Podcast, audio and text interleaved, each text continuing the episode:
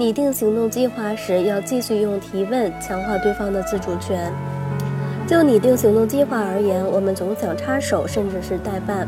如何压制这种欲望，也是我的学员们最常遇到的一个难题。在迈克尔六问对话过程中，他们一直忍着不让自己喧宾夺主。在做出拟定行动计划的决定时，他们告诫自己要尊重对方的自主权。可是，一旦到了真正要准备行动计划的时候，他们就再也忍不住了。他们知道需要做什么，也能看到对方做错了。他们再也抑制不住强烈的冲动，他们必须要插手干涉了。就协商行动计划而言，我的经历非常丰富。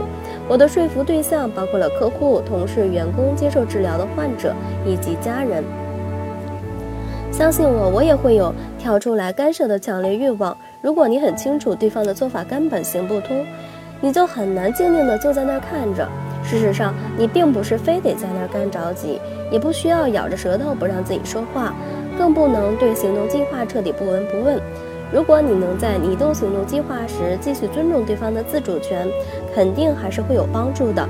这是什么意思呢？换句话说，最明智的做法就是，你仔细地考量行动计划的每一个部分，然后向对方提出强化自主权的问题。例如，在这里，你想选择什么作为你的目标？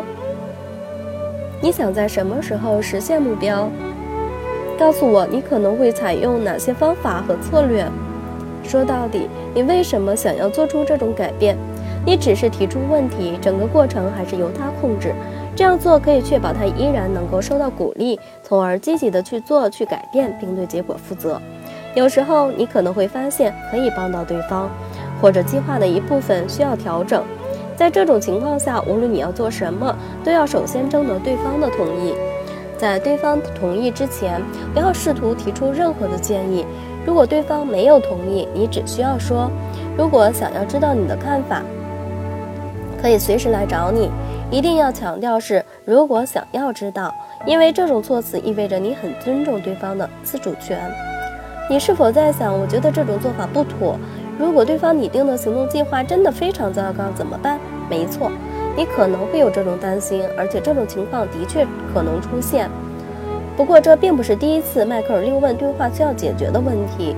对方本来没有意愿做某事，在你的激励下，他竟然开始拟定行动计划了。这可是一个巨大的成功。不要试图干涉对方为改变做出的努力，那样做无疑是在拿此前取得的成绩冒险。